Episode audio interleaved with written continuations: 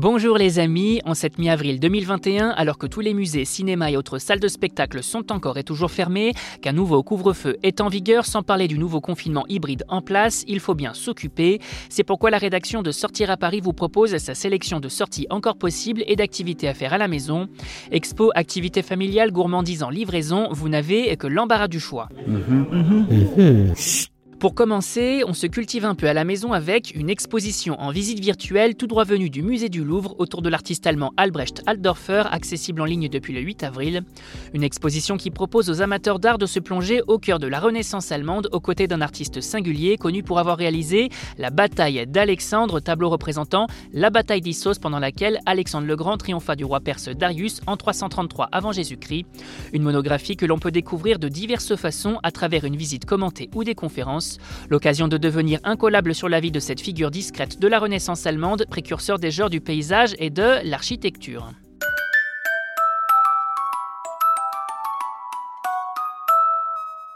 Pour les familles, on profite des vacances pour prendre l'air et participer à un jeu de piste inédit imaginé par Mysteries Hunt, le complot des œillets disponible dès à présent.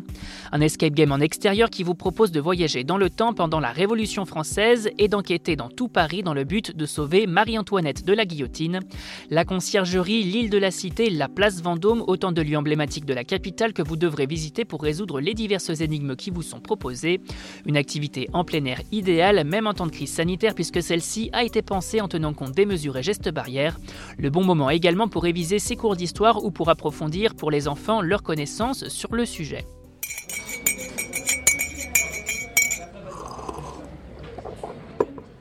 Et pour finir, après l'effort, le réconfort avec de bonnes pâtisseries de chez Yann Couvreur qui a ouvert une toute nouvelle boutique dans le quartier des Batignolles, accessible depuis le 9 avril 2021.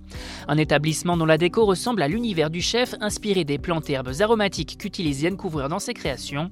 Côté pâtisserie, on succombe bien évidemment à son Paris-Brest, son flan à la vanille, sa tarte mandarine éteint citronné, son cake chocolat fève de tonka ou encore sa désormais célèbre merveille pour un moment de gourmandise inégalé.